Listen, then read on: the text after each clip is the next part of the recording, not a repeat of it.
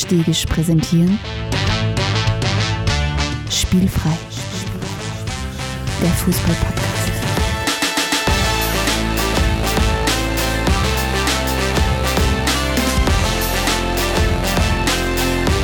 Episode 105. FC Bayern.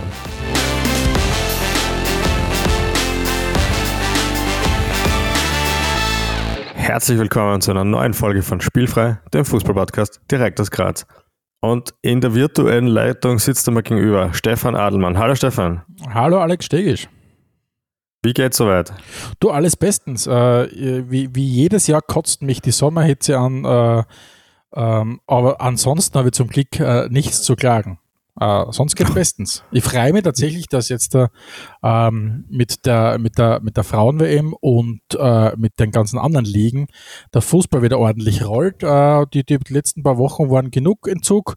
Jetzt da freut es mich. Ich habe mir genüsslich am Wochenende äh, den was war es, ein 7 zu 2 Cup-Sieg von Sturm angeschaut, habe mir dann sogar noch Zusammenfassungen von anderen Cup-Partien angeschaut. Ah, hab richtig Gusto mhm. gehabt. Macht. Du weißt schon, was ich meine.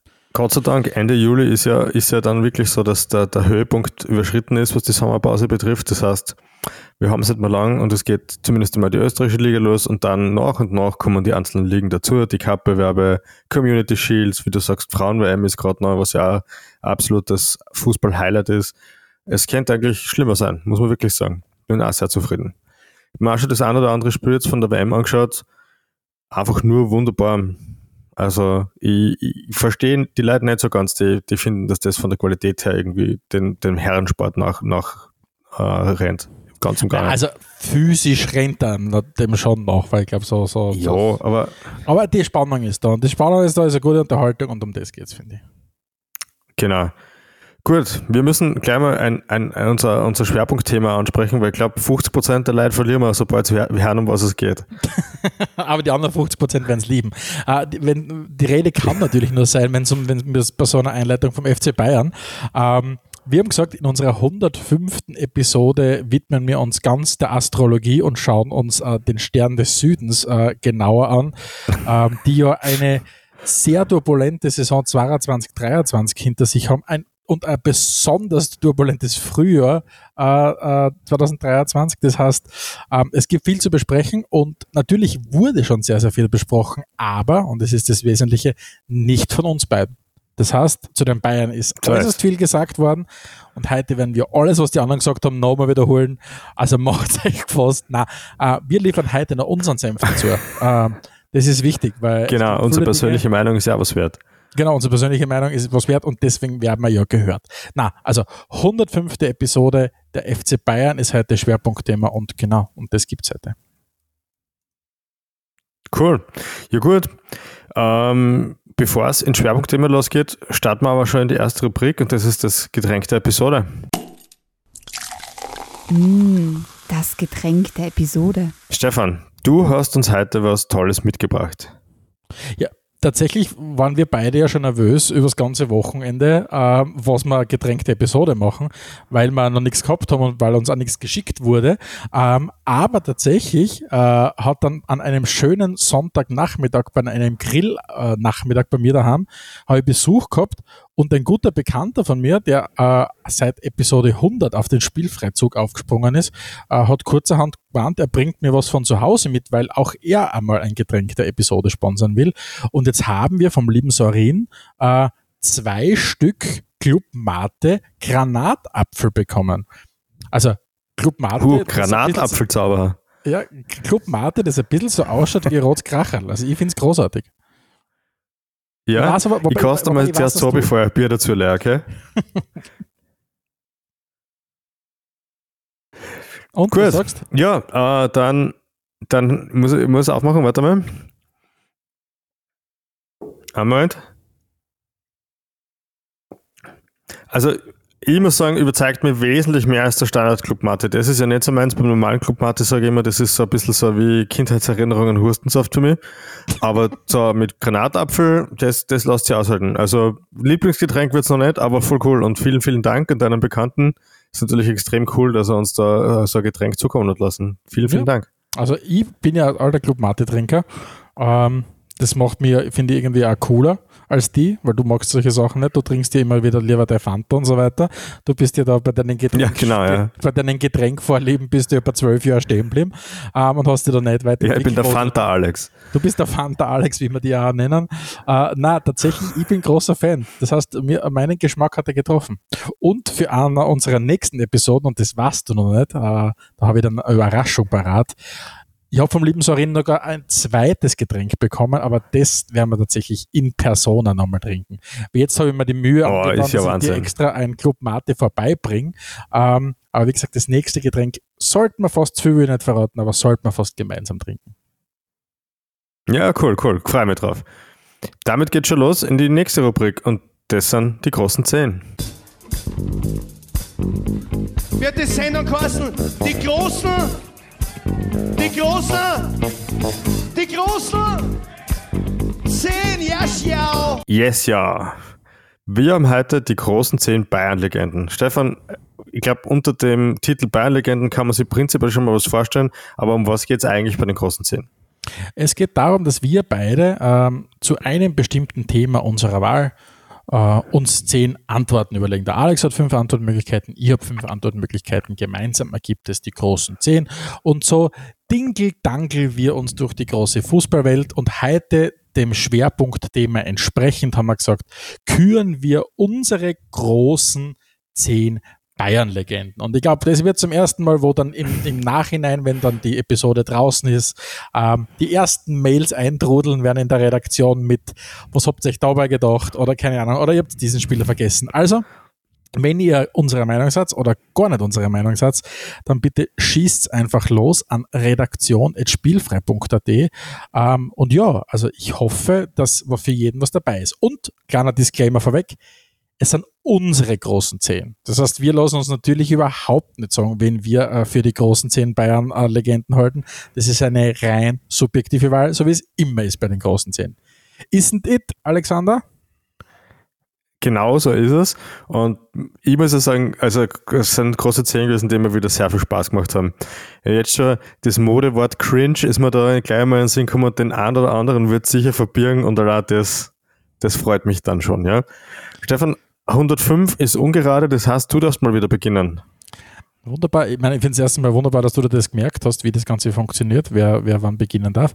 Mein Platz 5. Und ich fange anders an. Ich habe die ersten vier Plätze gehabt, ich habe mich beim fünften nicht entscheiden können. Deswegen habe ich noch einen fünften braucht. Und dann habe ich mir gedacht, naja, wenn du nichts falsch machen willst, dann kannst du dir den Bastian Schweinsteiger nehmen. Das war so mein Gedanke, warum ich mir gedacht habe, auf Platz 5 landet bei mir Basti Fantasti äh, mit seinen 500 Spielen für die Bayern ja relativ weit vorne in der ewigen Liste der Bayern-Rekordspieler. Ja, ich meine, es ist so lustig, wenn du brauchst eigentlich bei Bayern-Legenden nicht anfangen aufzuzählen, wie viel sie gewonnen haben, weil die meisten einfach extrem viel gewonnen haben. Ähm, aber ich finde, der Schweinsteiger steht einerseits für diesen ja oftmals ein bisschen ja ausgewaschenen und viel strapazierten Mir san mir. Äh, schon ein bisschen, äh, ich, ich lebe das gute Leben in München und auch danach, weil ich glaube, direkt den Hax ausreißen tut es jetzt nicht mehr. Und es passt da, steht immer zu. Äh, und ich mir gedacht, jemand, der so viel geleistet hat für den Verein, kann mein Lückenbüßer für Platz 5 sein. Also mein Platz 5, Bastian Schweinsteiger. Gefällt mir gut. Ich bin das Ganze ein bisschen anders angegangen. Du wirst im Laufe der Zeit wahrscheinlich dann drauf kommen. Äh, Platz 5 bei mir ist aber noch ein alter Bekannter, den wir schon das eine oder andere Mal rund um Spielfrei besprochen haben, der jetzt dann noch nicht so viel Einsätze für die Bayern gehabt hat, aber auf jeden Fall ein ganz spezielles Highlight-Reel hat. Die Rede ist von Stefan Meyerhofer Gott. wo ich mir das Video von ihm unterlegt mit dem Donauwalzer sich einmal im Monat anschaue und immer wieder dran denken muss, dass er der kurz bei die Bayern gespielt hat. Absolute Also, Legende für mich. es, ist, es ist ja, es ist, ähm, die Bayern-Kader der letzten 20, 25 Jahre durchzuschauen, ist einerseits ein extremes Vergnügen, weil da ganz viele Highlights auftreffen, äh, auftreten. Auf der anderen Seite denkt man sich hin und wieder echt, alter Schwede, was haben sie sich denn dabei gedacht? Und äh, ich glaube, Stefan Meyerhofer ist bei mir auf dieser Liste des äh, alter Schwede, was haben sie denn dabei gedacht, äh, relativ weit vorne dabei, Ja. muss ich sagen. Äh, mein Platz Ja, vier- können wir vielleicht ja auch mal machen, das eigene großen Fünf. Mein Platz 4 Platz der, vier. gro der großen Bayern-Legenden, Roque Santa Cruz. Äh, ich bin riesen Roque Santa Cruz Fan. Ähm, ich hole kurz aus, äh, die treuen Spielfreihörer und Hörerinnen wissen natürlich, dass der, der, liebe Alex und ich beide Kinder der 80er Jahre sind, die äh, in den 90er Jahren fußballerisch sozialisiert worden sind. Und ich kann mich noch erinnern, und ich was habe ich mir aufgeschrieben? Ich habe mir aufgeschrieben, wie dieser, wie dieser damals 17-jährige äh, äh, Roque Santa Cruz im Juli 99 äh, zu den Bayern gekommen ist, war das für mich dann sowas wie, äh, es war so dieser Hauch von Fußballkultur und internationalen Flair inmitten von diesen ganzen Thorsten Finks und Thomas Strunzes dieser Welt. Und deswegen war ich großer Fan. Erstmal war ich begeistert von seinem Namen. Ich habe mir viel versprochen von jemandem, der Rocky Santa Cruz heißt. Ähm, war 17 mhm. Jahre. Er hat dann tatsächlich eigentlich ewig lang bei den Bayern gespielt. Der war über, der war knapp acht Jahre bei den Bayern und hat auch viel Titel geholt. Aber er hat es irgendwie nie so richtig über die ja, wie soll ich sagen, die 1B oder 2B-Lösung hinausgeschafft. Also, dass er wirklich gesagt hat, du, er ist jetzt der Stammspieler in der ersten Mannschaft. Er hat tatsächlich relativ viel Spiele gehabt, er hat knapp 240 Spiele. Äh, aber trotzdem, es hat für mich nicht ganz geklickt, nach ganz hinfahren. Aber für mich eine absolute Bayern-Legende, Roque Santa Cruz. Fällt mir gut, fällt mir gut. Ich bin äh, bei Platz 4, es ist wesentlich weniger exotisch als bei dir. Ähm, auch sicher jetzt da nicht so die feine Klinge. Bei mir ist auf Platz 4 Jens Jeremies. Uh. Ein Spieler, den man eigentlich nur mit einem Wort beschreiben kann und das ist schnörkellos. damit, genau, damit belasse ich meine Begründung auch schon. Und das war eben genau diese Zeit, wie dann plötzlich also Roque Santa Cruz mit am Jens Jeremis zusammen am Platz gestanden ist und ich mir dachte, schau, sie sind eben nicht nur Jens Jeremisse, die Bayern. Sie kennen auch anders. deswegen, deswegen habe ich mir viel erwartet damals.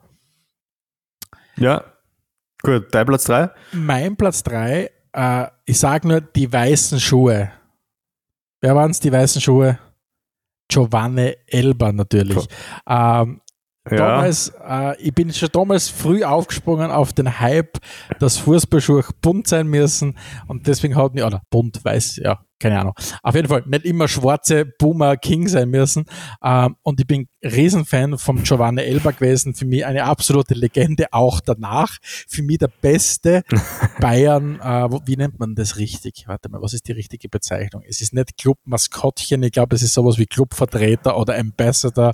Ja, Rep äh, Repräsentator oder so. Genau. Ja. Er ist auf jeden Fall irgendeine Form von Repräsentant, Ambassador, was auch immer. Und für mich der beste Bayern-Vertreter weltweit, weil er ist einfach, hat immer gute Zeit.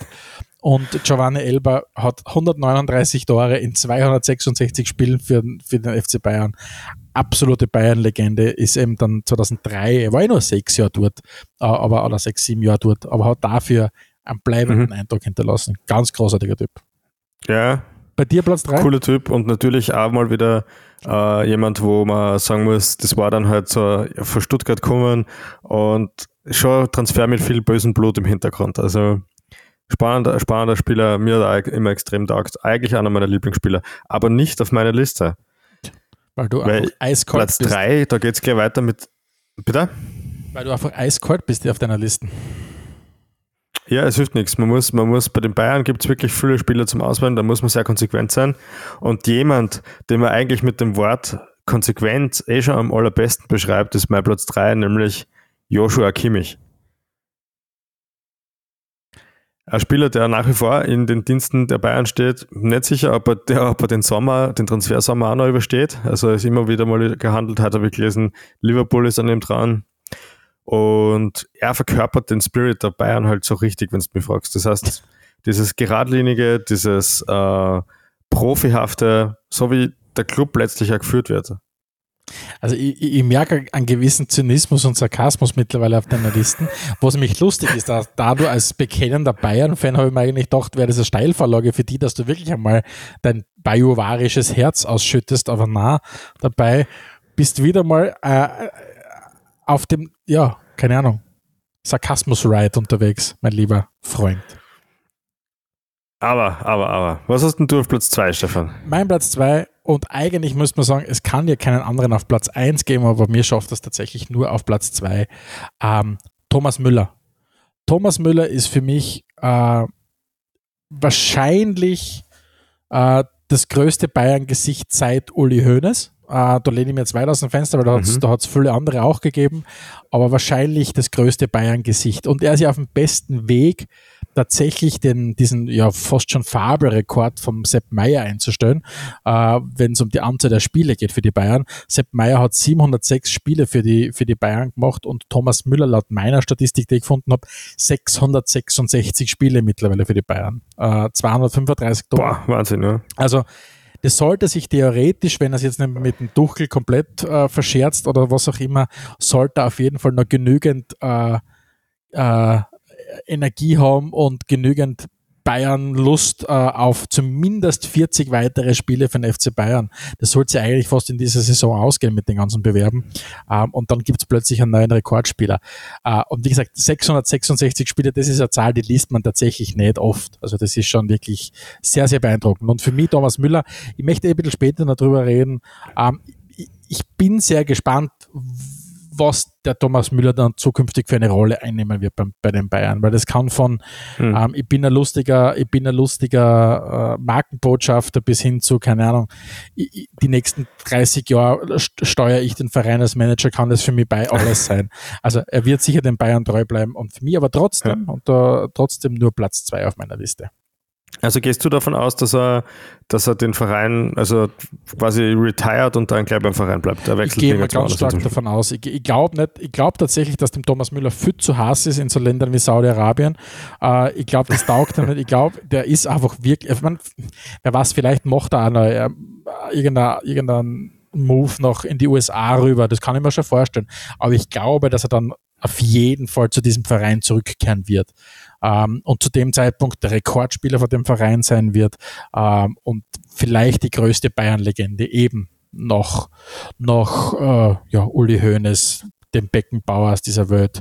Ähm, Mhm. Und ich bin gespannt, ob es er schafft, mit seinem Gesamtlebenswerk dorthin zu kommen, wo eben zum Beispiel Uli Hoeneß auch steht. Oder ob er einfach sagt, was auch absolut legitim ist, ich schiebe eine ruhigere Kugel und mache vielleicht ganz was anderes. Mhm. Ja, wird auf jeden Fall spannend zu beobachten sein. So, Platz zwei bei Platz mir. zwei. Genau. Ähm, es gibt, also in meiner Welt gibt es nur mehr einen, der noch mehr polarisiert als der, der jetzt auf, bei mir auf Platz 2 ist. Der kommt dann auch logischerweise auf Platz 1. Und zwar steht bei mir als nächstes am Zettel Steffen Effenberg. Schlimm. Wenn es jemanden gibt, der, der bei, bei bekennenden Nicht-Bayern-Fans automatisch Ablehnung ablöst, dann ist es eigentlich schon eher. Ähm, Emotionen stehen im Vordergrund. Spielerisch sicher auch nicht schlecht, aber in der langen Geschichte der Bayern finde ich jetzt ehrlich gesagt nicht, nicht überragend. Aber er steht halt, er verkörpert halt den Verein so wunderbar. Er ist halt das, man, man sagt prinzipiell bei Rockstars immer, 50% äh, lehnen sie ab und 50% lieben sie und dann hast du den perfekten Rockstar. Bei Bayern spielen einfach halt es ähnlich und der Steffen Effenberg zeigt es wirklich, wirklich gut vor. Sehr erfolgreich gewesen mit den Bayern und bei mir eben auf Platz 2. Also Du bist so Eine- ruhig. eine absolut nachvollziehbare Entscheidung, aber ich muss wirklich sagen, mit, mit dem Stefan Effenberg habe ich mich Zeit seiner aktiven Karriere, habe ich mit dem Spieler nichts anfangen können. Ähm, ich habe damals schon einfach, keine Ahnung, vielleicht habe ich ihn zu seinen Prime-Zeiten gar nicht erlebt, aber das, was ich bei den Bayern gesehen habe, war, ja, war gut, aber ich, ich, ich habe ich hab das nie verstanden, wie sehr dieser Stefan Effenberg gehypt worden ist. Also, weil er immer dann dieser, hat immer geheißen, dieser Leader auf dem Feld und keine Ahnung, der Tiger und er ist so wild und er pusht die Mannschaft. Das mag schon sein, aber fußballerisch, weiß ich nicht, glaube ich, hat's, ich, war er, war er ein, ein, Bayern-Spieler, aber ich habe nicht das Gefühl, dass der irgendwie, vielleicht, aber die Bayern-Fans da draußen, die vielleicht äh, noch eine Spur älter sind als wir, äh, die die Bayern aktiv verfolgen, bitte schickt uns doch äh, Erklärung, warum Stefan Effenberg so gut ist. Ich habe es nie verstanden und ich werde es, glaube ich, auch nie verstehen. Im Unterschied zu meinem Platz 1. Da weiß ich, warum der so gut war. Fair enough. Was, der, da- der da lautet? Mein Platz 1 der großen Bayern-Legenden, Mehmet Scholl. Ähm, Boah, ich bevor- jetzt hätte ich mit viel gerechnet, aber mit Ja. Mehmet nicht. Na, tatsächlich ist für mich Mehmet Scholl äh, mein Platz 1 der Bayern-Legenden. Ich, ich, ich nehme das Gleiche her, wie ich vorher schon beim Rocker Santa Cruz gesagt habe. Hab, es war, er hat für mich diesen Hauch von eleganten Fußball inmitten dieser 90er Jahre der, wie ich vorher gesagt habe, Strunzes und Helmers und Linkes und Nerlingers äh, verkörpert. Und der Typ war einfach damals schon ein feiner Fußballer und war für mich eben, eben die Antithese zu vielen anderen Bayern-Spielern. Und ich habe den immer cool gefunden. Ähm, der hat tatsächlich auch 15 Jahre lang bei den Bayern kickt, war von 92 bis 2007 bei den Bayern, hat auch 469 Spiele für den Club, ähm, ist dann damit auf der Platz 12 dieser Listen und weiß nicht, ich habe den immer, ich habe den immer cool gefunden, war ein guter Kicker, habe den auch danach als TV-Kommentator eigentlich ganz gut gefunden, da das ja immer dieses, dieses Head-to-Head -Head quasi geliefert mit dem Oli Kahn. Oli Kahn war auf ZDF und, und der, der Mehmet Scholl war auf ARD und ich finde, der hat da dem, dem Olli ordentlich die Show gestohlen. Und ja, irgendwie, mhm. glaube ich, das, das, hat er, das ist mir, hat er mittlerweile eh ad acta gelegt. Ich finde auch lustig, was er sonst so gemacht hat. Zum Beispiel, äh, hat er ja eine eigene Fernsehserie auf Bayern 2 moderiert, die, die Mehmets Schollplatten hast, äh, eine eigene Musiksendung und der, und, der hat ein, und der hat ein eigenes Musiklabel, das habe ich auch nicht gewusst tatsächlich, äh, wo unter anderem Moop Mama äh, drinnen ist der, unter dem Label. Also das ist ganz, ganz cool. Und wie gesagt, für mich Mehmet Scholl richtig feiner Kicker, richtig guter Kicker und für mich meine persönlich größte Bayern-Legende. Wie gesagt, ich als Kind der, ja, der spannend, 80er und 90er habe den richtig, richtig Dufte gefunden. Mhm. Ja, cool. Platz 1 bei mir, Stefan. Da, da brauchen wir überhaupt nicht drüber diskutieren, ob das jemand ist, der, der Fanmeinungen spaltet. Er spaltet sie wie kaum ein zweiter. Er ist auch neben Fußball sicher auch dafür bekannt, dass er vor allem auch abseits des Platzes immer wieder für Skandale gesagt hat. Die Rede ist natürlich von Mario Basler. Er ist der absolute Bad Boy des deutschen Fußballs gewesen. Äh, Disco-Besuche, Geräusche, Rauchen, da war wirklich alles drinnen. Äh, Prototyp zum Slatan Ibrahimovic, wenn man so will. Und also, fußballerisch dann natürlich auch noch ganz, ganz gut drauf. Ich bin tatsächlich bis heute, bin ich so, wie soll ich sagen, ähm, man hat ja so einen gewissen Sweet Spot für die Karriere von Mario Basler und für die Person Mario Basler, weil er halt so atypisch ist für das ganze Fußballgeschäft.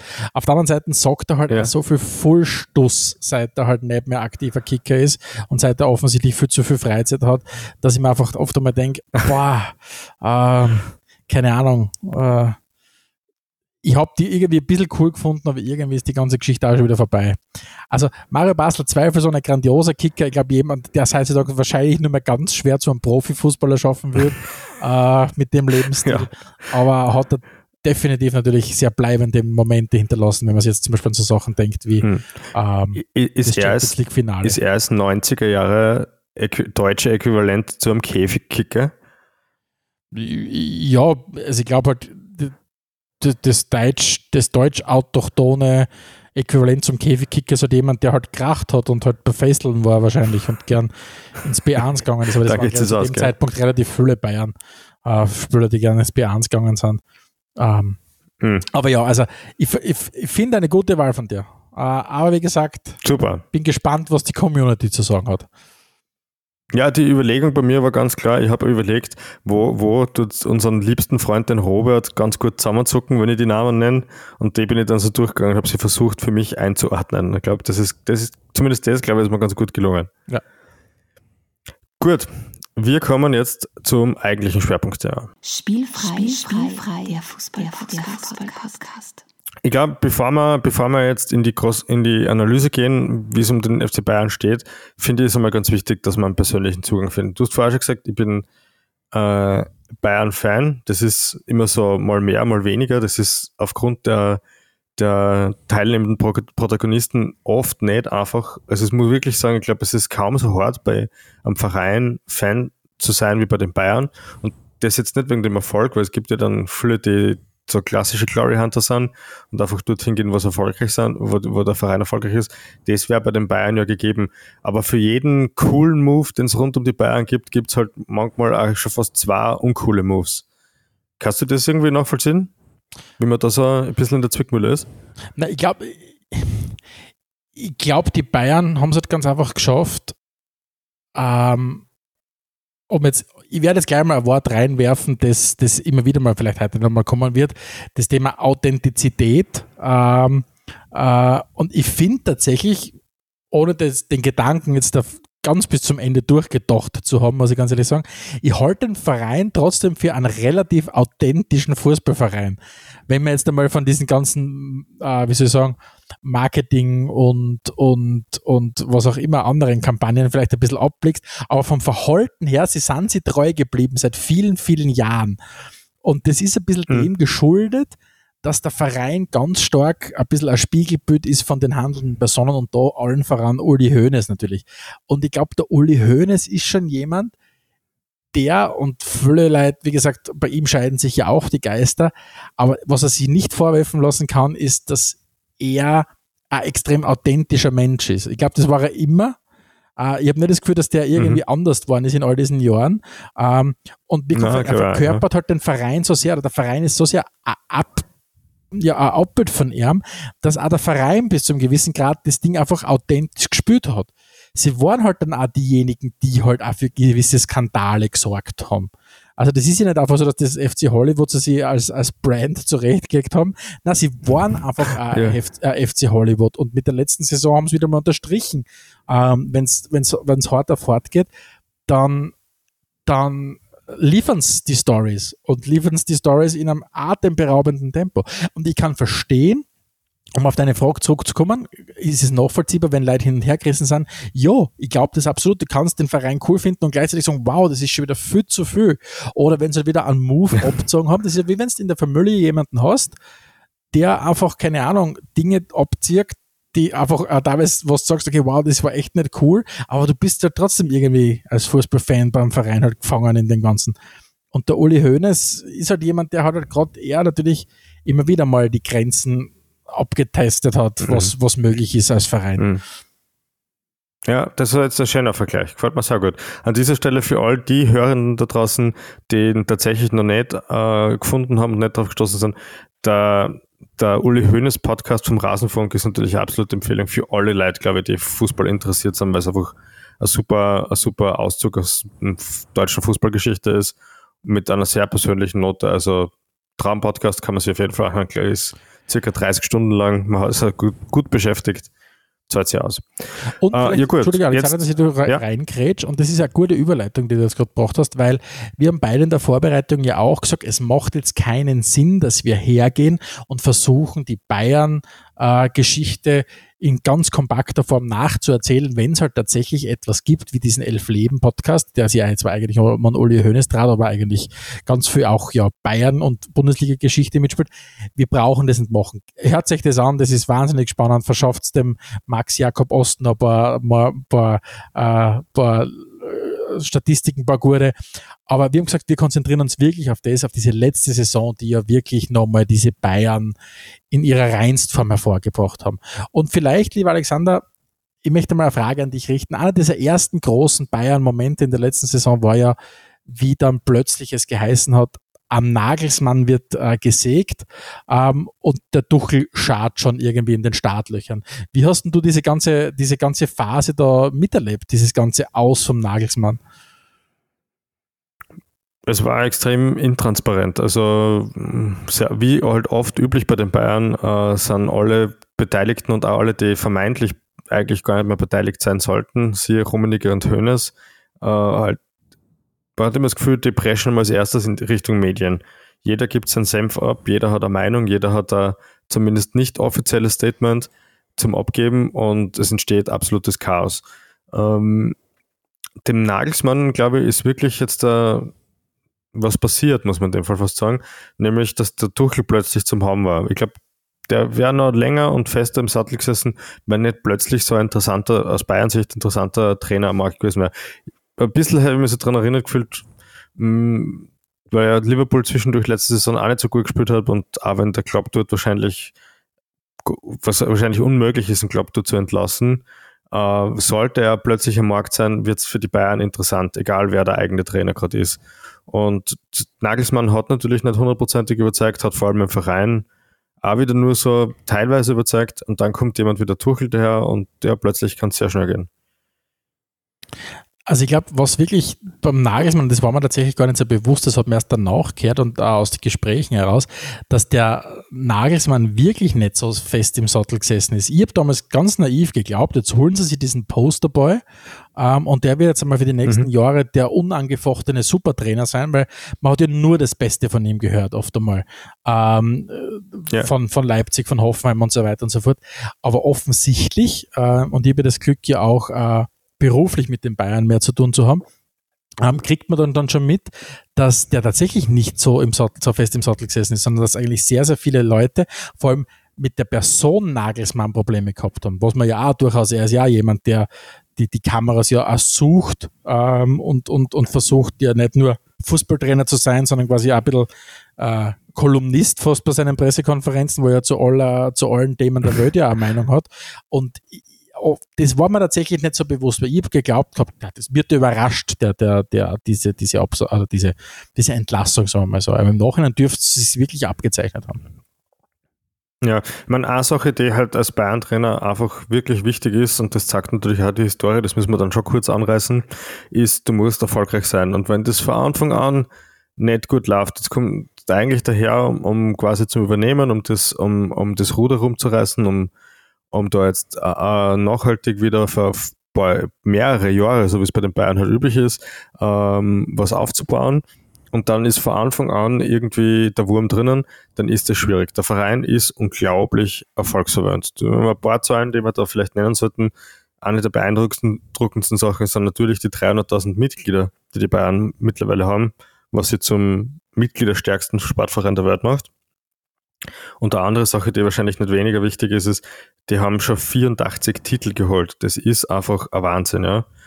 Ähm, ich, ich denke, Erfolgsdruck hast du heute bei jedem Verein. Es, vielleicht nicht immer zum Gewinnen, aber es gibt für jeden Verein gewisse Ziele. Das eine kann halt sein, dass du nicht absteigst, das andere kann sein, dass du international qualifizierst, aber bei den Bayern ist halt gewinnen, gewinnen, gewinnen und auch mit dem Anspruch, mit einer gewissen Dominanz, zumindest in der Bundesliga zu gewinnen. Ja.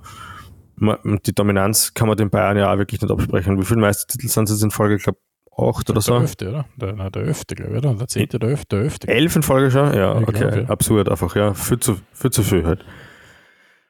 Und ja, mm, was dann noch dazu kommt, ist, wenn ich würde jetzt mal sagen, von allen Vereinen, die nicht jetzt an der an der Börse sind, da gibt es ja auch ein paar, so wie Benfica oder so, oder wie Dortmund, wenn man die ein bisschen ausnimmt, weil sie sowieso zu Transparenz verpflichtet sind, gibt es kaum einen zweiten Verein, der so gut geführt wird wie die Bayern. Also man kann ja wirklich, man kann ja jetzt wirklich von, von den Protagonisten dort halten, was man mag. Die einen mag man halt, die anderen mag man nicht, oder man lehnt alles und jeden ab.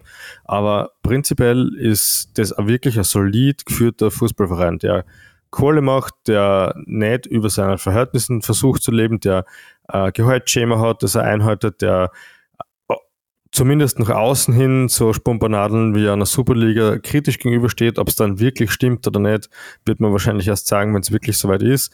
Ähm, aber bei aller Kritik an, an dem Geist rund um den Verein, an der Wirtschaftlichkeit und wie sie das angehen, das war halt eigentlich, das ist noch relativ nah dran an dem, was uns beim Fußball taugt, würde ich jetzt mal sagen. Absolut, absolut. Aber glaubst du, um jetzt einzuhaken bei dem, was du gesagt hast, als Bayern-Trainer musst du erfolgreich sein und das stimmt ja absolut, deswegen sind ja viele dann Trainer da ja geschasst worden. Jetzt war ja Nagelsmann nicht unerfolgreich. Also das kann man ja nicht sagen. Glaubst du, was tatsächlich, oder wie viel war es die sportliche Situation und wie viel war es die Person? Hast du eine Vermutung? Also die Person ist sicher auch ein wesentlicher Aspekt, aber es, es läuft auf, dem, auf demselben Hintergrund raus ähm, diese, diese Dominanz, die ich halt jetzt im Sportlichen vorher schon erwähnt habe, die, die gilt es halt auch durchzusetzen, wenn es um, um so Prozess, interne Prozesse geht. Und der Nagelsmann war halt überall ein bisschen am Anecken. Er hat keinen guten Draht zur Mannschaft gehabt, offensichtlich, so wie es ausgeschaut hat. Ich meine, das ist ja von außen immer irrsinnig schwierig zu beurteilen, aber es, es dürfte halt das gewesen sein. Man hat nicht das Gefühl gehabt, dass das wirklich rennt. Jetzt sportlich nicht ganz 100% mit der Mannschaft nicht 100% zu den Entscheidungsträgern im Verein nicht 100% Das hat einfach, das war nicht geschmiert sozusagen. Ja. Es hat einfach nicht passt. Und ich glaube, das war in Summe dann einfach zu viel. Ja. Meine, meine These. Oder was glaubst du, woran es liegen könnte? Meine These für das Nagelsmann aus ist ein bisschen auch, dass der Nagelsmann zu sehr äh, das Rampenlicht gesucht hat und ich glaube, dass, dass der Verein irgendwo dann auch sagt, okay, man kennt ja diese, man kennt ja diese Aussage, niemand ist größer als der Verein. Äh, ich glaube, mhm. bei dem Verein ist sehr vieles Uli Hoeneß und ich glaube, es ist ganz stark, wie nimmt dich der Uli Hoeneß jetzt da war? Bist du jetzt jemand, der, keine Ahnung, versucht, sehr viel, vielleicht auch wirklich an Machtthemen auch zu arbeiten, Macht aufzubauen in dem Verein. Und ich glaube tatsächlich, dass, dass, da, dass dem Nagelsmann ein bisschen seine Art, er hat einerseits Völler gemacht als Trainer, aber vor allem seine Art ein bisschen, äh, ja, äh, ein Hackel ins Kreuz gehabt hat, mit dem, dass er halt wirklich ständig mhm. irgendwelche Schlagzeilen produziert, aus denen nicht viel mit dem Fußball zum tun gehabt haben. Das dann halt natürlich, wenn dann abseits von, von seinen Interviews das sportliche Ergebnis auch nicht passt, dann tragt es halt dazu bei, dass er einfach nicht, wie soll ich sagen, nicht das Standing vielleicht gehabt hat, das er vielleicht sich verdient hätte von aufgrund der Qualität als Trainer. Ich glaube, er hat ein bisschen zu viel den, mhm. die, den, die, das Gespräch mit der Bild und so weiter gesucht. Und ich glaube, dass dort in Bayern ich glaube, sie finden es gut, wenn sie selbst diese, diese Kommunikation steuern können. Also wenn, wenn, wenn ein mhm. Hönes, wenn ein Rummenige selbst mit, mit, mit äh, irgendwelchen Journalisten spricht, selbst irgendwie rausprescht in die Medien, dann finden sie das gut, weil das dann sie die selbst quasi diese, diese Geschichte ein bisschen steuern. Dass aber ein Trainer hergeht ja. und quasi aufgrund seiner, seiner lockeren Art, die er versucht zu vermitteln in seinen Pressekonferenzen, eher dazu führt, dass du quasi ständig in den Schlagzeilen steht, das glaube ich hat irgendwann den Verein auch nicht gut dann. Mhm. Ja, und dann kam natürlich der Thomas Tuchel. Den würde ich jetzt wesentlich mehr als Corporate Guy bezeichnen, der sicher dem Verein besser passt. Aber der Erfolg hat sich nicht so richtig eingestellt. Wie schätzt du das, die ganze Sache ein? Also von den Dingen, die man hört, sind die Leute im Verein extrem begeistert von ihm. Also die, die, die Aussage, die, die ich tatsächlich gehört habe, mehrmals ist, seit Guardiola hat es diese Professionalität nie mehr gegeben. Ähm, selbst äh, unter so Leuten wie, wer, wer war dann danach noch, äh, Ancelotti noch einmal, dann äh, Ancelotti war der, der Hansi Flick war und so weiter, unter einem Nagelsmann, Kovac und so weiter und so fort. Und, und Tuchel dürfte offensichtlich im Verein extrem gut ankommen, vor allem bei den handelnden Personen, dass er fachlich erhaben ist, äh, glaube ich, das hat er bewiesen. Ähm, das hat er bei all seinen Stationen schon bewiesen, dass er grundsätzlich im Man-Management offensichtlich auch Talent hat, hat er bewiesen, wenn er halt den PSG-Haufen zusammengehalten hat und wenn es Chelsea den Haufen zusammengehalten hat.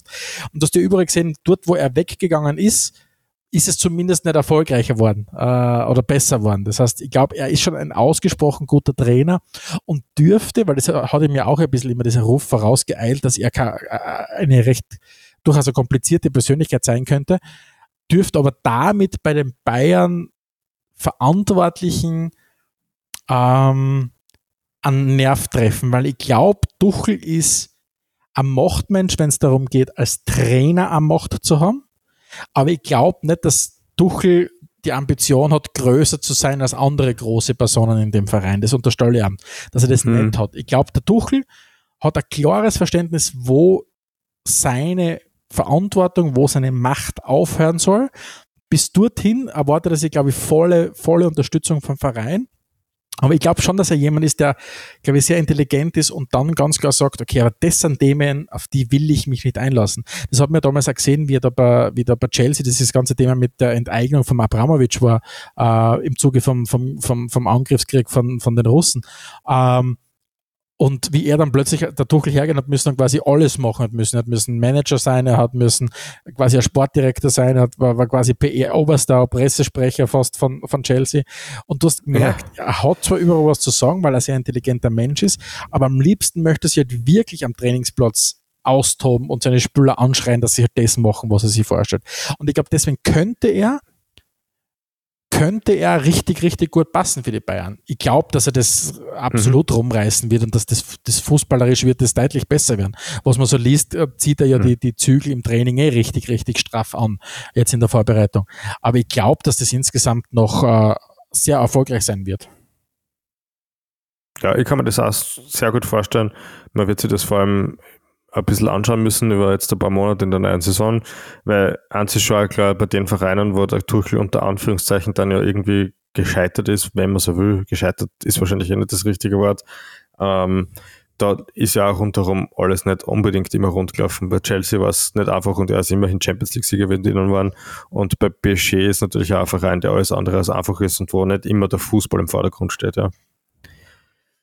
Gut, es war aber natürlich letztes Jahr so, dass es eigentlich sehr viele Personalien gegeben hat, die neu besetzt worden sind. Die Bayern wahrscheinlich auch mit ein Grund, warum alles so schwierig war. Einer dieser Personen, die es auf MyListen nicht geschafft hat, aber hat in den großen Zehn, aber jedenfalls seinen Platz dort verdient gehabt hat, war natürlich der Oliver Kahn.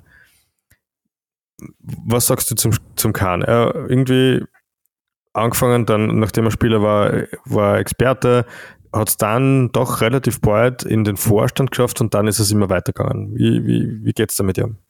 Ähm, ich glaube, Olli Kahn hat, um jetzt wieder das von, von vorher zu verwenden, er hat seine wesentlichste Stärke hat er verloren.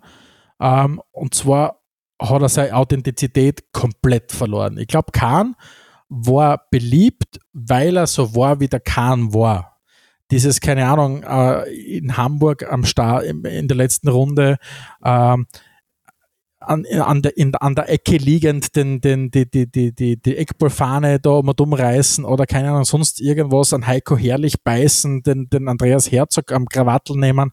Jetzt ist es natürlich per se kein, wie soll ich sagen, äh, Verhalten, das jetzt von einem sehr ausgeglichenen, äh, äh, wie soll ich sagen, Stimmungslage zeugt. Aber trotzdem hat man das Gefühl gehabt, man hat ein Gefühl, wie dieser Oliver Kahn tickt. Jetzt ist mir schon klar, dass du als Vorstandsvorsitzender von so einem großen Verein und von so einem großen Unternehmen und man muss ja wirklich sagen, die FC Bayern München AG hat ja wenig mit einem Verein zu tun. Wir reden da von einem Unternehmen mit mehr als 1000 Mitarbeitern und 600, äh, knapp 670 Millionen Euro Umsatz in der Saison 21, 22 es war schon klar, dass Oliver Kahn nicht so sein kann wie der Tormann Oliver Kahn. Nur was halt dann letztendlich wirklich war, er ist, er war halt ein zutiefst niedergecoachter Vorstandsvorsitzender, der da gestanden ist, in seinen Interviews versucht hat, einer Staatsmann und Angela Merkel fast äh, zu machen. Und das hat ihm keiner abgenommen wie, wie, also es gibt ja immer wieder diese ganzen Erzählungen von wegen der, der, der der Kahn hat, ist ja, war ja quasi nicht mehr erreichbar für die ganzen Leute in der Sevener Straßen. Er hat sich ja quasi nur mehr mit seinen, mit seinen McKinsey-Beratern umgeben und er ist ja auftreten wie ein McKinsey, mhm. äh, ein McKinsey, äh, Harvey. Und, und das hat halt einfach überhaupt nicht funktioniert. Und was du zum Beispiel auch gesehen hast, ist, ähm, wie der, wie der Rummeniger und der, und der Höhner sie zurückgezogen haben. Der Rummeniger hat ja wirklich einen harten Cut gemacht. Wie der 2021 äh, äh, an den Kahn übergeben hat, hat der Rummeniger wirklich komplett seine Zelte beim Verein abgebrochen, hat, hat äh, sein Büro an der Sebener Straße geräumt und war tatsächlich nicht mehr dort. Im Unterschied zum Hönes. Der Hönes, hm. ich meine, erstens mal hat er eine Funktion, aber er hat tatsächlich sein Büro an der Sevener Straße genauso wie es früher war. Sein Büro hat so ein, ist ein alte Tiroler Stuben, also schaut aus wie so ein alter Tiroler Stuben. Ähm, und, okay. und er war immer jede Woche dort vor Ort und den muss es extrem sauer aufgestoßen sein, dass da plötzlich der Kahn an auf, auf, keine Ahnung, ich bin großer CEO und umgib mich nur mit Wirtschaftsberatern, wo du eigentlich mhm. gehofft mhm. hast, dass er schon was von der Energie einbringt.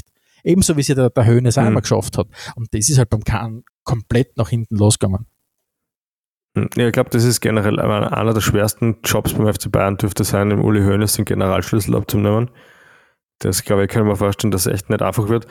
Ähm, aber zum Kahn selbst, auf der einen Seite zeichnet er dieses Bild des McKinsey-Beraters, wie du es so schön nennst, und top professionell, Mediencoaching, man hat es ja gemerkt, der, der, der hat so kompliziert um, den Brei herum geredet, wie es echt meistens nicht einmal Politiker schaffen, weil die sind halt dann in dem dann, dann ein bisschen besser, ja. Das heißt, du triffst auf der einen Seite wirst du diesen Statesman spielen und auf der anderen Seite passt das so gar nicht zu dem Naturell. Also das ist schon mal witzig. Und das Zweite, was natürlich extrem strange war rund um, rund um Oli Kahn, sind seine komischen Werbeaktionen. Also allen voran natürlich diese Typico-Geschichte, oder? Äh, du kannst nicht Vorstand von einem Fußballverein sein und gleichzeitig irgendwie beim Wettanbieter das Werbetestimonial. Das ist ja absolut, absolut unseriös. Absolut. Und, und du kannst da, oder allgemein die Frage ist, was qualifiziert die, dass du Vorstandsvorsitzender von so einem Unternehmen sein kannst? Und die Qualifikation kann nicht sein, dass er 2020 in den Vorstand gekommen ist und dann von mir aus ein Trainee-Programm von, von 16 bis 18 Monaten gehabt hat und dann Rummenige und dann wird er Vorstandsvorsitzender.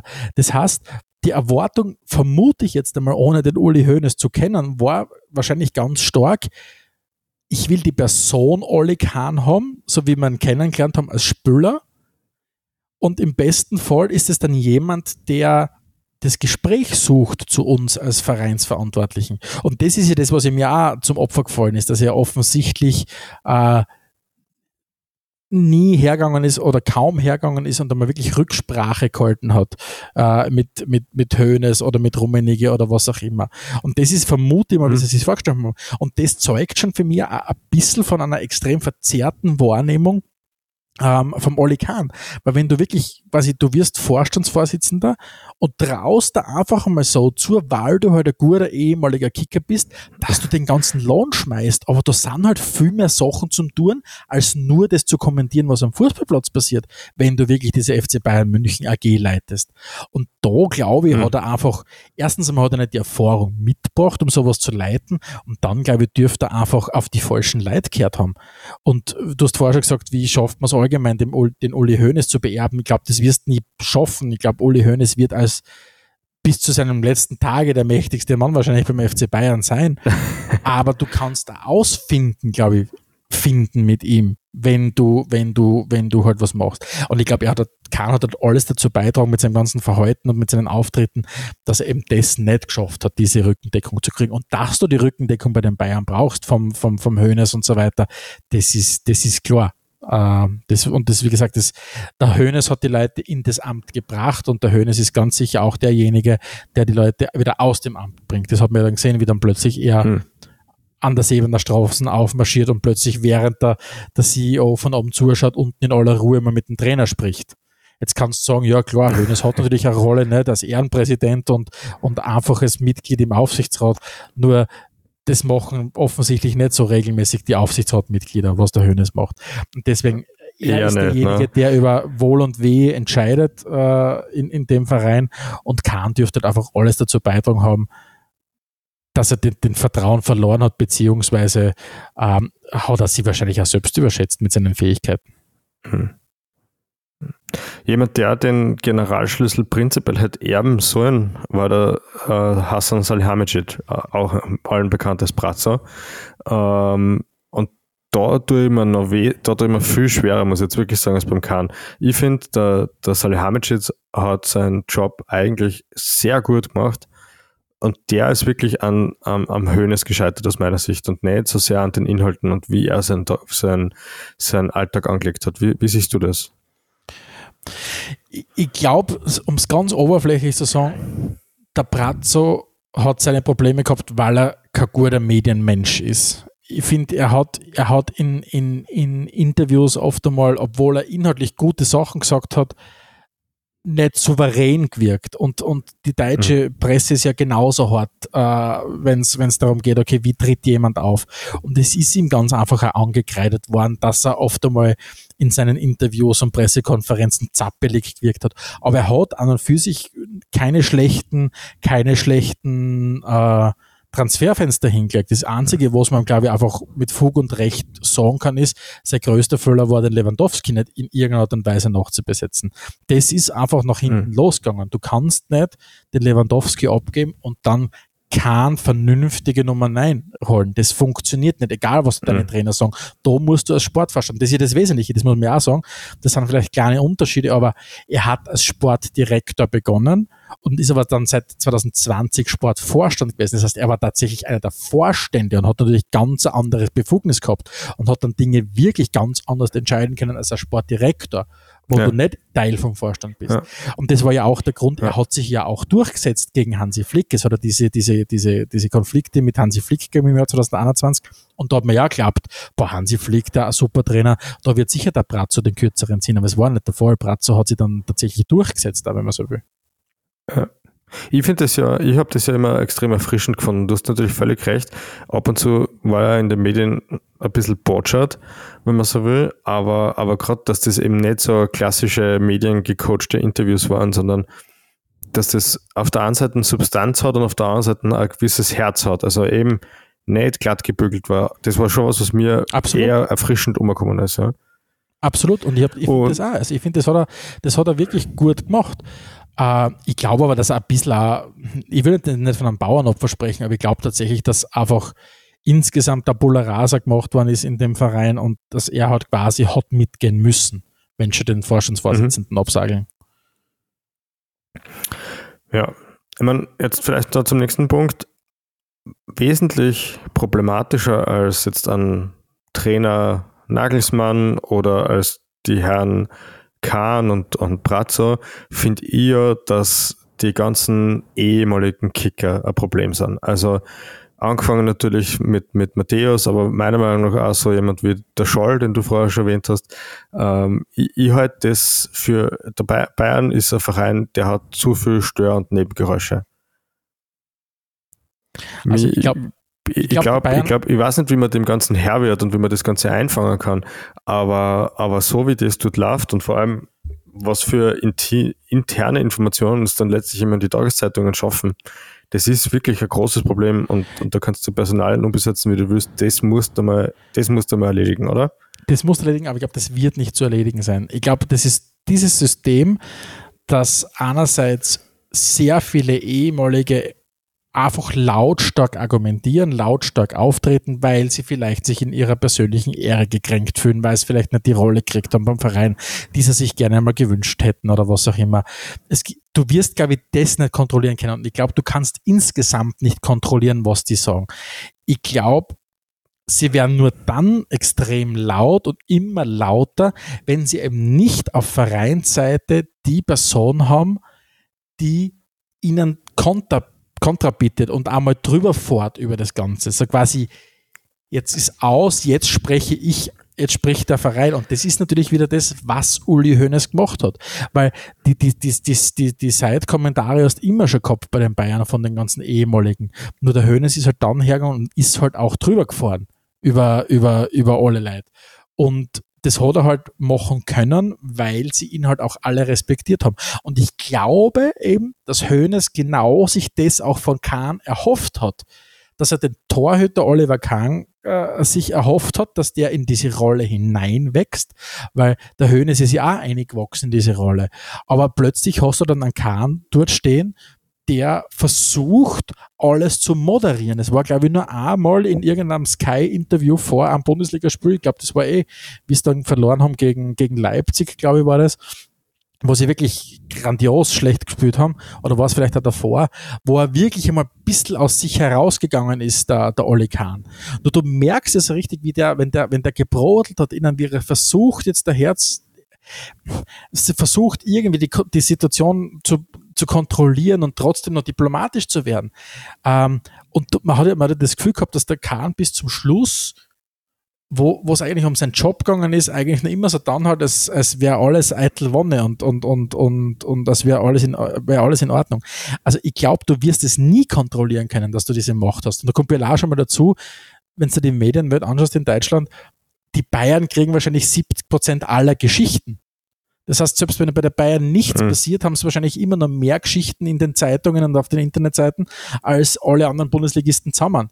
Wenn du dann anschaust, keine Ahnung, dann hat wieder mhm. die Bild hat wahrscheinlich drei eigene, die Sportbild hat wahrscheinlich drei, vier eigene Redakteure, die nur sich mit den Bayern beschäftigen und gleich bei jedem anderen Medienhaus auch. Das heißt, die Bayern sind Thema, die Bayern werden immer Thema sein. Nur die Frage ist, wie sehr lässt du diese Diskussion sich selbst aufkochen.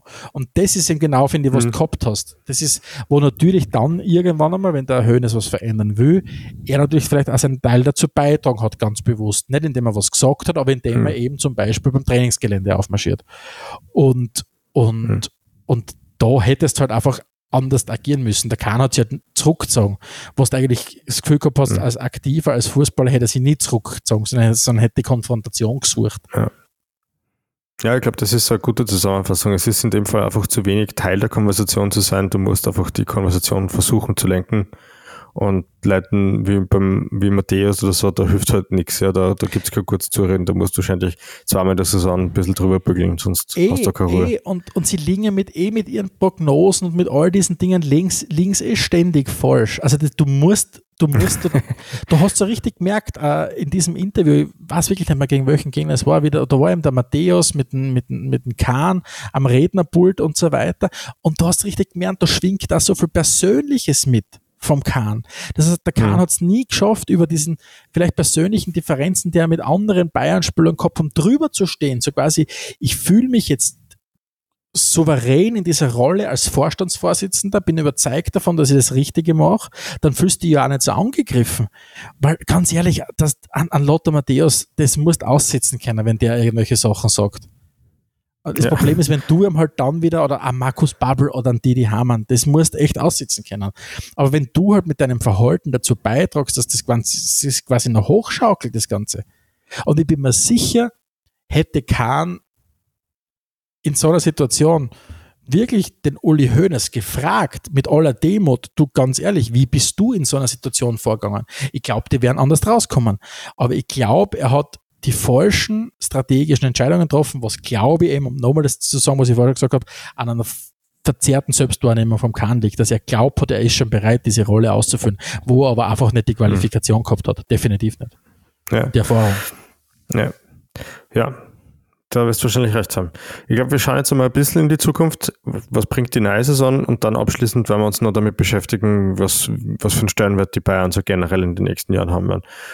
2022, 2023 ist vorbei. Wir gehen in die neue Saison. Die Bayern starten eine mit ähm, neuen Sportdirektor, ein aus österreichischer Sicht alter Bekannter, nämlich der Christoph Freund, ist von Salzburg nach München übersiedelt, weiter er das nicht gehabt. Und mal auf jeden Fall eine gute Idee, oder? Was die Bayern da gemacht haben. ich, ich glaube, dass das richtig gut aufgehen kann. Aus dem Grund, ich glaube, Christoph Freund wird sich selbst richtig einordnen in dem Verein. Ich glaube nicht, dass Christoph Freund dorthin geht mit der Ambition, die große Macht dort aufzubauen. Ich glaube, Christoph Freund geht es in erster Linie darum, einen guten Job dort vor Ort zu machen. Und das kann ihm richtig gut gehen, weil, weil er nicht irgendwie das Rampenlicht suchen wird und dadurch, keine Ahnung, irgendwem die Show stört oder was auch immer. Ich glaube, dass das tatsächlich ein sehr smarter Move ist. Ähm, ich glaube, wenn es an, an exponierteren oder bekannteren Sportdirektor oder Vorsport Vorstand geholt hätten, hätte es mehr Gefahr wieder gebracht. Und das ist ja auch ein klares Zeichen, ähm, dass sie ihn zum Sportdirektor wieder gemacht haben. Das heißt, er, keine Ahnung, ob sie jemals ihn als, wenn er erfolgreich ist, zum Sportvorstand machen, aber als Sportdirektor hat er eine ganz klare Rolle und ich glaube, ähm, dass das insgesamt sehr, sehr gut aufgehen wird. Mhm. Was sagst du bisher? Kann man das auch super vorstellen. Bitte? Was sagst du zur bisherigen Transferzeit? Extrem solide. Also über das habe ich gerade so ein bisschen nachgedacht, wie man das, wie man das einordnen sollte. Ähm, die drei fixen Neuzugänge sind ja der Rafael Correa von, vom BVB, der Konrad Leimer und der Kim von Napoli.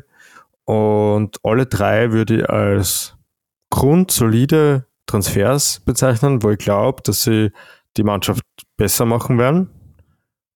In Kombination mit dem, was schon mal fix weg sind, mit Lukas Hernandez, der zwar vielleicht ganz gut war, aber dauernd verletzt war, und der Kaderleiche Daily Blind, ja, das kann ich leider nicht anders betiteln, ähm, hat, hat sich die Mannschaft zum schon mal ein bisschen verstärkt. Und wenn man dann noch schon schaut, wer vielleicht noch gehen könnte, Sabitzer, warum es tut bei den Bayern nicht passt, kann ich nicht nachvollziehen. Weiß nicht, ich finde es ein cooler Spieler. Äh, Manet hat irgendwie, wie wir sagen immer, es ist, wenn, wenn Spieler plötzlich einen Leistungseinbruch haben, dass sie gespaced-jammed worden sind. Das trifft, glaube ich, auf Manet auch ein bisschen zu. Ähm, Sommer, wenn er nach der Saison wieder geht, passt es auch. Pavard wäre ein bisschen schade, wenn er weggehen wird. Ich glaube, dass das schon ein sehr talentierter Spieler ist. Aber was mir auffällt, ist, den Bayern fällt es mittlerweile tatsächlich ein bisschen an der internationalen Strahlkraft, kommt mir oft vor. Also, wenn man jetzt so schaut, wenn man ein bisschen in die Transfergerüchteküche geht und so sieht, okay, Harry Kane, der nur mal ein Jahr Vertrag hat und für den man 100 Millionen zahlen will, das ist nicht so fix, dass das was wird. Oder äh, Kyle Walker, der ewig lang im Gespräch war, auch das ist noch überhaupt nicht fix. Da ist irgendwas passiert, oder? Wie siehst du das? Ne, für mich ist ja die Bestellung von, von Christoph Freund ist ja du, du, du weißt, was du kriegst und der Christoph Freund ist derjenige, der ganz wesentlich aufbauend auf dem, was der Ralf Rangnick das Fundament gegangen hat, dieses System in Salzburg entwickelt hat, dass du wirklich hochtalentierte Spieler findest, reinholst und die weiterentwickelst er wird sie nicht komplett äh, auf rechts drehen und das Ganze komplett anders machen bei den Bayern. Also wenn du so einen Sportdirektor holst, sagst du auch, wir wollen das holen, was Christoph Freund in Salzburg gemacht hat. Dann hast du diese Kombination Christoph Freund, Jochen Sauer. Der Jochen Sauer ist ja der, der Akademieleiter bei den Bayern. Ähm, die beiden kennen sich ja aus gemeinsamen Salzburger Zeiten. Das heißt, es findet vielleicht tatsächlich ein bisschen eine Red Bullisierung von den Bayern im sportlichen Sinn da. Und ich weiß nicht, ob der Christoph Freund der Sportdirektor ist, der sich darum kümmert, die großen Stars zu holen oder ob es wirklich so hergeht, so wie sie es eh jetzt da gemacht haben, dass der, der Uli Hoeneß und der, äh, der Karl-Heinz Rummenigge sich selbst darum kümmern, um die großen Deals. Weil, wie gesagt, mhm. Rummenigge, glaube ich, hat sich ja selbst persönlich kümmert er sich um den Harry Kane-Deal und so weiter und so fort. Und vielleicht ist das, äh, das, ja. das, das, das, der Modus der Zukunft. Ich weiß es nicht. Vielleicht, was ich für das kenne ja der Christoph Freund so wenig, aber der dürfte schon kurz Netzwerk haben. Aber grundsätzlich holst du denjenigen, der in Salzburg dieses System auf, aufgebaut hat. Und das kann für mich schon ein bisschen ein Ausdruck einer Strategie sein, zu sagen, ganz ehrlich, wir müssen anerkennen, dass wir uns schwer tun, die aller, allerbesten in ihrer Prime in die deutsche Bundesliga zu holen. Auch wenn wir als FC Bayern München ein riesengroßer Verein sind. Aber ich glaube, es ärgert sie 15 und 20 Mal, dass sie nicht den Erling Haaland gehabt haben. Es ärgert sie extrem, mhm. dass sie nicht andere Topstars vielleicht gehabt haben oder dass, dass sie den Karim Adiye mitgehen haben lassen zu Unterhaching, der dann über Salzburg wieder beim BVB gelandet ist. Ich glaube, ja. es geht ihnen um das. Es, es geht ihnen darum, dass du sagst, wir haben als wenn wir, wenn wir dieser solide und gut geführte Verein bleiben wollen, wir können nicht mitmachen. Wenn du, wir nehmen an einem Tag auf, wo die Info ausgekommen ist, dass der, der Mbappé ein Angebot gekriegt hat um, mit um 700 Millionen Euro Jahresverdienst aus Saudi-Arabien. Ja, was, was, du brauch, brauchst nicht weiterreden, wenn es um solche Sachen geht. Weißt du, nicht mehr gesagt, die Bayern sind am Mbappé dran. Was, was? Irgendein, der Mbappé wird zu irgendeinem Verein gehen, die verrücktes Geld zahlen. Ich meine, das, was die Bayern zahlen, ist auch hm. extrem hm. viel Geld. Aber wo findest du die wieder? Und, und also ich, ich glaube, die Bayern haben viele strukturelle Probleme, für die sie teilweise nicht einmal viel kennen, warum sie Top-Spieler gar nicht mehr kriegen. Weil sie sagen, okay, hm. ganz ehrlich. Ich glaube aber, dass es dass es ganz ohne Topspieler auch nicht gehen wird. Also, ja. also der, der Weg wahrscheinlich, da so ein gutes Scouting-Netzwerk aufzubauen, wahrscheinlich haben sie schon gutes, aber das vielleicht noch zu verbessern, auf, auf potenzial, äh, potenzielle Nachwuchshoffnungen zu setzen, das macht Sinn, das machen im Kleinen ja eh schon einige Vereine, Ajax macht das seit Jahrzehnten sehr gut, Benfica macht das gut, äh, in Österreich gibt es den anderen Verein, der das sehr gut macht. Und das wird sicher äh, potentes Mittel sein, um, um den Anschluss international nicht zu verlieren. Aber dann das Bissel FC Hollywood wird wahrscheinlich noch sehr lange drinnen bleiben. Das heißt, man sieht es ja jetzt auch bei den Bemühungen rund um einen Harry Kane. Nicht? Man will Absolut. dann schon diesen Top-Stürmer haben. Absolut. Und die Frage wird wirklich sein, ich bin schon jetzt mal gespannt beim Kane, ob sie ihn kriegen. Den Kane kannst du damit kriegen, dass der noch nie was gewonnen hat. Nur was machst du jetzt jemanden, der mhm. vielleicht schon mal Champions League-Sieger geworden ist, der gerade 25 ist und für City spielt oder für Liverpool spielt? Kriegst du den? Oder bist du irgendwann bei dem Punkt, dass du tatsächlich auch nur mehr die Spieler kriegst mit Anfang 30 oder die ganz die Jungen, wo du dann derjenige bist? Also, wenn man sich dieses Selbstverständnis der Bayern vor Augen führt, dass sie, sie sehen sie ganz vorn in der, in der Weltelite dann brauchst du dann ja. die Spieler, die ganz fahren. Und da bin ich sehr, sehr gespannt, wie, wie das weitergeht. Ja. Das ist jetzt eh schon eine ganz gute Überleitung zu unserem Schluss. Wie geht es denn weiter mit den Bayern? Wir haben so Themen wie Super League schon kurz aufgegriffen. Es gibt natürlich sowas wie 50 plus 1, das heißt, äh, so die Rieseninvestoren können sich aktuell in Deutschland ja gar nicht beteiligen, ob sie wollen oder nicht, was prinzipiell aus unserer Sicht ja auch nicht so schlecht ist. Ähm, aber der Anspruch von Bayern ist natürlich, Meister jedes Jahr, Cupsieger eigentlich auch jedes Jahr und ein großes Wort mitreden um die Champions League. Und das wird schon immer schwieriger, finde ich. Es wird immer schwieriger, außer wenn alle Spieler nach Saudi-Arabien gehen und dann in Europa keiner mehr da ist, der spielen will. Ähm, aber, aber es wird definitiv, es wird definitiv natürlich immer schwieriger, diese, diese Ziele zu erreichen. Ich glaube, was du wieder hast, ist das Imperium hat jetzt bis zu einem gewissen Grad zurückgeschlagen. Der Hönes hat sich das jetzt angeschaut, längere Zeit. Wie geht es quasi, wenn er sich wirklich zurückhaltet? Jetzt ist er wieder da. Ja. Ähm, nur die Frage ist, irgendwann wird der Uli Hoeneß, ähm, irgendwann wird der Uli Hoeneß wirklich diese Macht übertragen müssen. Und die Bayern werden ja.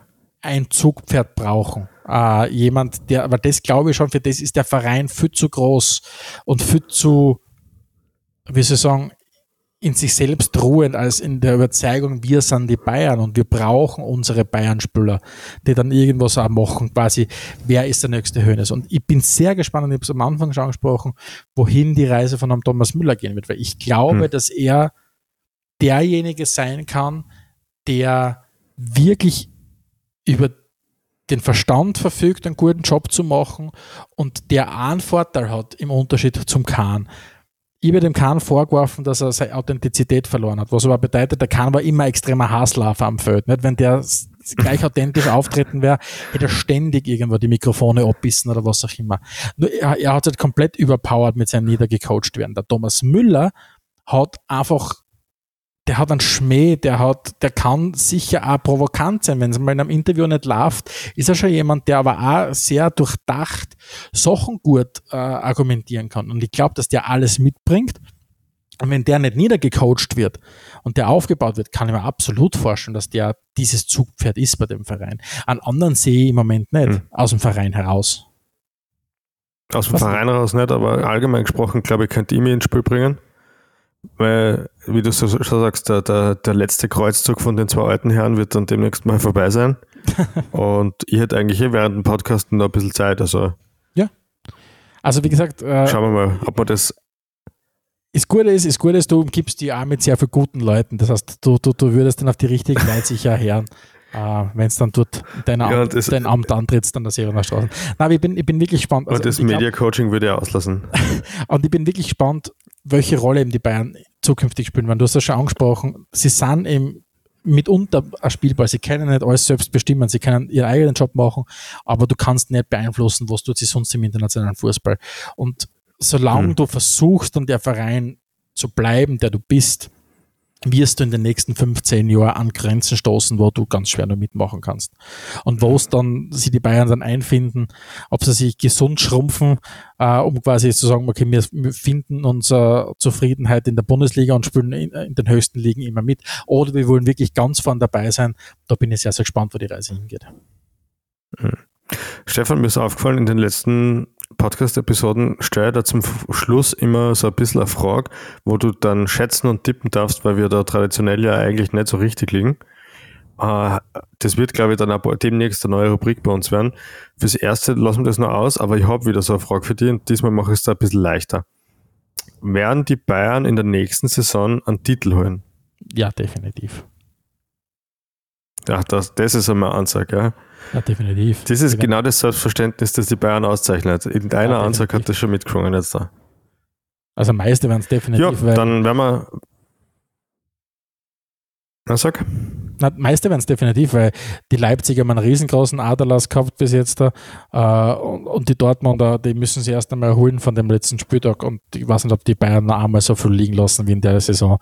Also ich glaube, das war eine Chance, die vielleicht die Dortmunder liegen haben lassen für die nächsten paar Jahre. Mhm. Ja, ich, ich sehe es ja ähnlich wie du.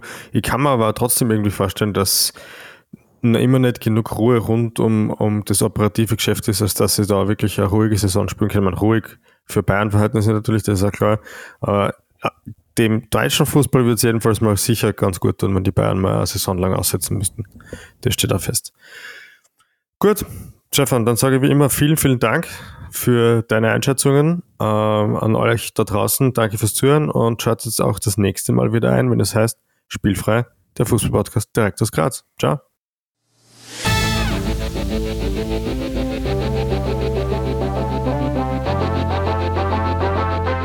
Adelmann und Stegisch präsentierten Spielfrei, der Fußballpodcast.